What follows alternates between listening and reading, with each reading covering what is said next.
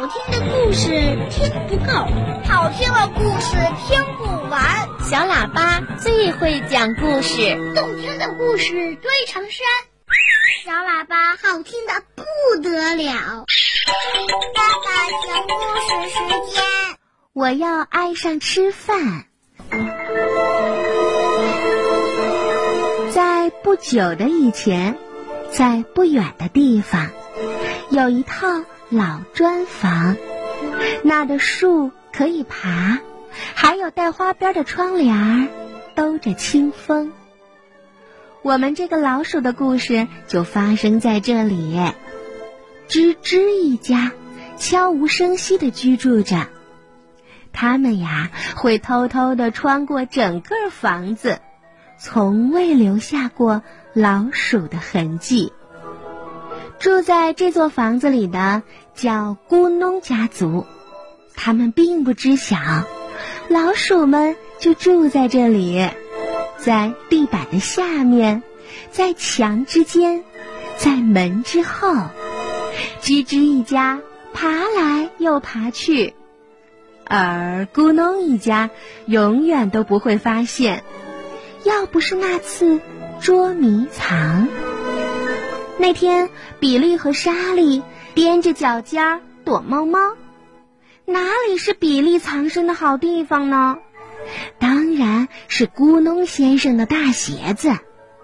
莎莉更喜欢往袜子里面藏，或者闹钟后面也挺棒的。可不成想被咕哝先生发现了，他跺着脚，大声的嚷道。嘿，我们咕哝家会翻个底儿朝天，让讨厌的耗子们卷铺盖走人。他放了两个捕鼠器，一个用胶粘，一个带夹子。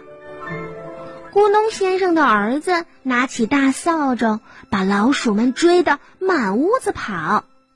他们还专门请了猎狗来，边闻边追，是猎狗最喜欢的。大花猫现在也有事儿干了，它正想吃一顿老鼠大餐。又有猫，又有狗，还有陷阱和扫帚，老鼠们的日子再也过不好了。担心孩子们受伤，吱吱先生高度警惕，不能放心。他整夜辛苦工作，不合眼。他要确保老鼠全家都能平平安安的。吱吱太太打扫卫生，从早到晚，不让老鼠印记留下一点点。两个鼠宝宝很爱爸爸和妈妈，不想再让爸爸妈妈担心了。他们都同意该怎么办。我们不要抱怨，不要哭，也不要惹人烦。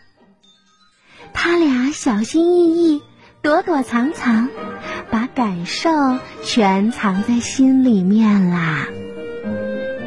比利不想让人看出他害怕，所以他再也不哭鼻子了。他独自坐在窗台上，尽量让自己不要动。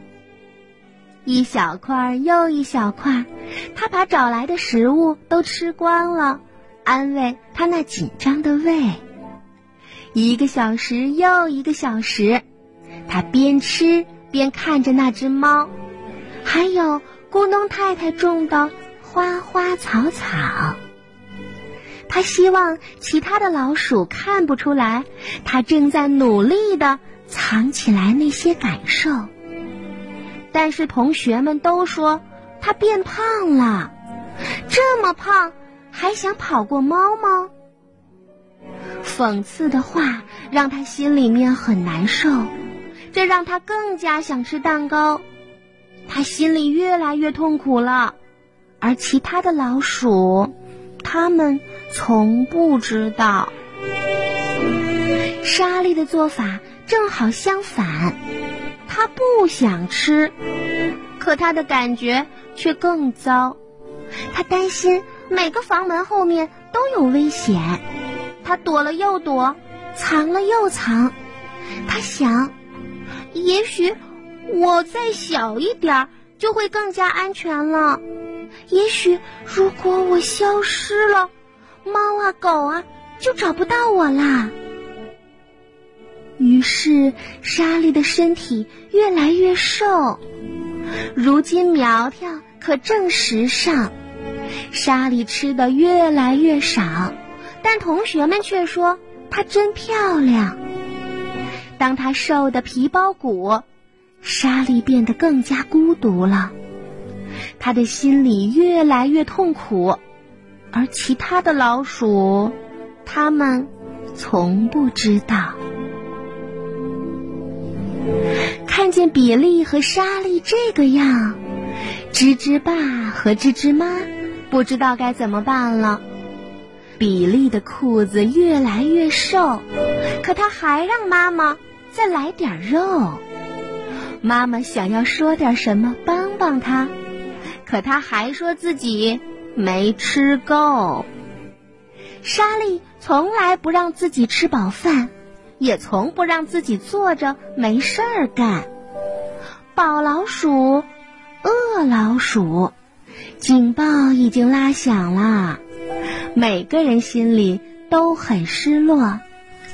家庭大餐原本能让大家心连心，可如今心和心的距离却越来越遥远。有一天，聪明的老姑妈路易斯在啃一块小奶酪的时候，听说了比利和莎莉都穿不了他们自己的衣服啦。她就担心孩子们是否一切都好呢？于是，她让比利和莎莉晚上到楼上来聊一聊。他们悄悄地往楼上爬。心惊胆战，直起鸡皮疙瘩。坐在鹿姑妈的腿上，鼠宝宝们放心了，他们的心事又安全又牢靠。鹿姑妈认真的倾听，慈祥的拥抱，直到明月高照。他们俩说出了自己所有的心里话，还情不自禁的。哭得稀里哗啦。当他们的故事已经一清二楚，鹿姑妈说出了他们想听到的话：“嘿，孩子们，你们俩都努力的想帮忙，以为隐藏自己的烦恼可以让爸爸妈妈的压力减少，但是却忽视了自己内心的感受。”这只会让事情变得更糟糕。你的身体会产生感觉，为你提供重要的信号。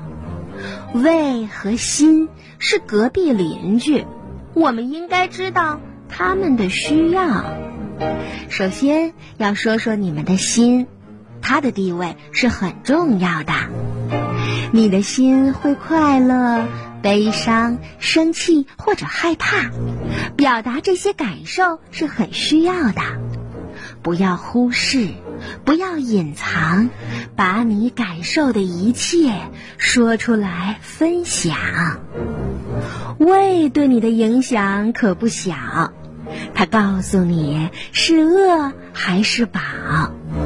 如果你吃的太多或太少，你会很难和心中的感受来交流。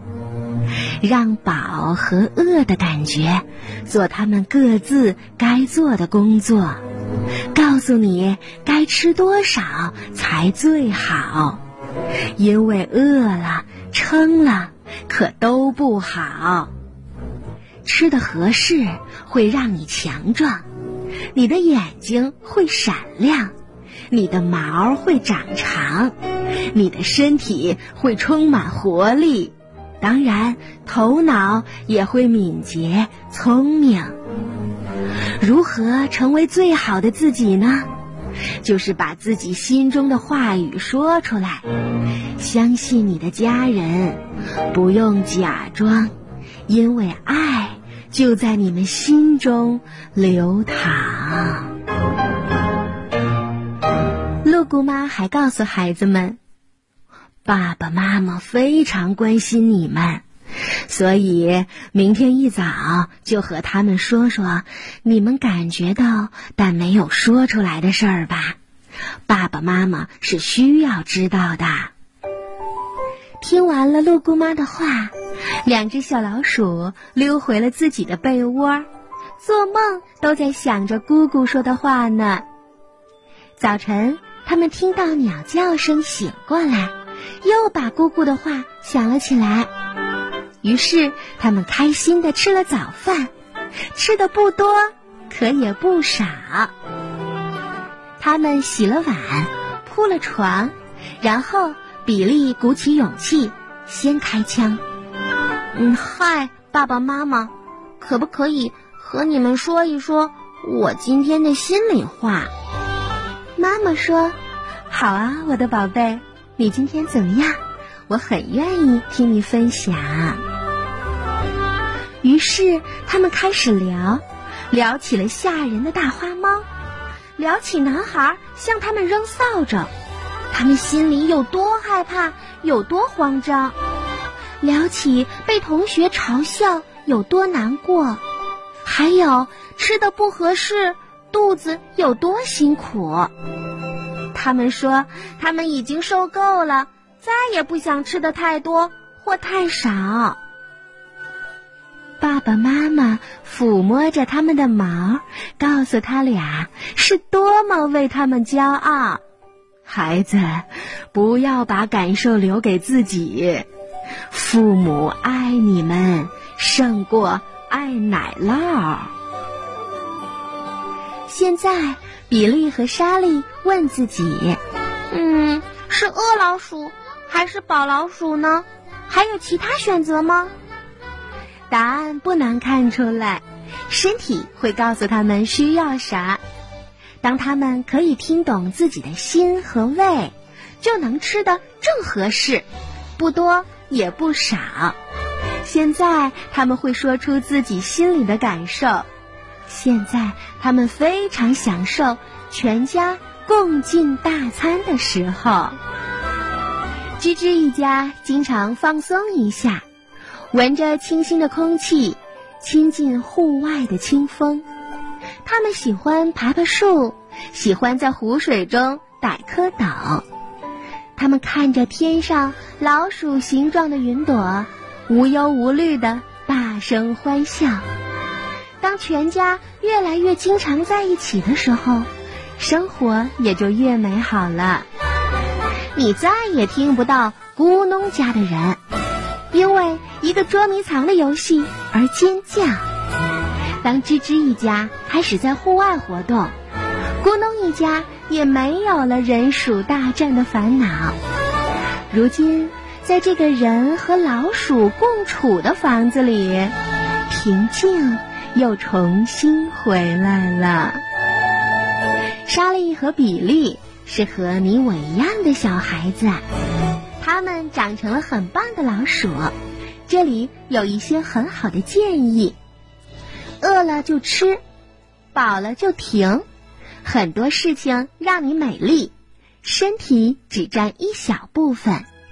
倾听你的身体，读懂它并不困难，体会了就会发现你所需要的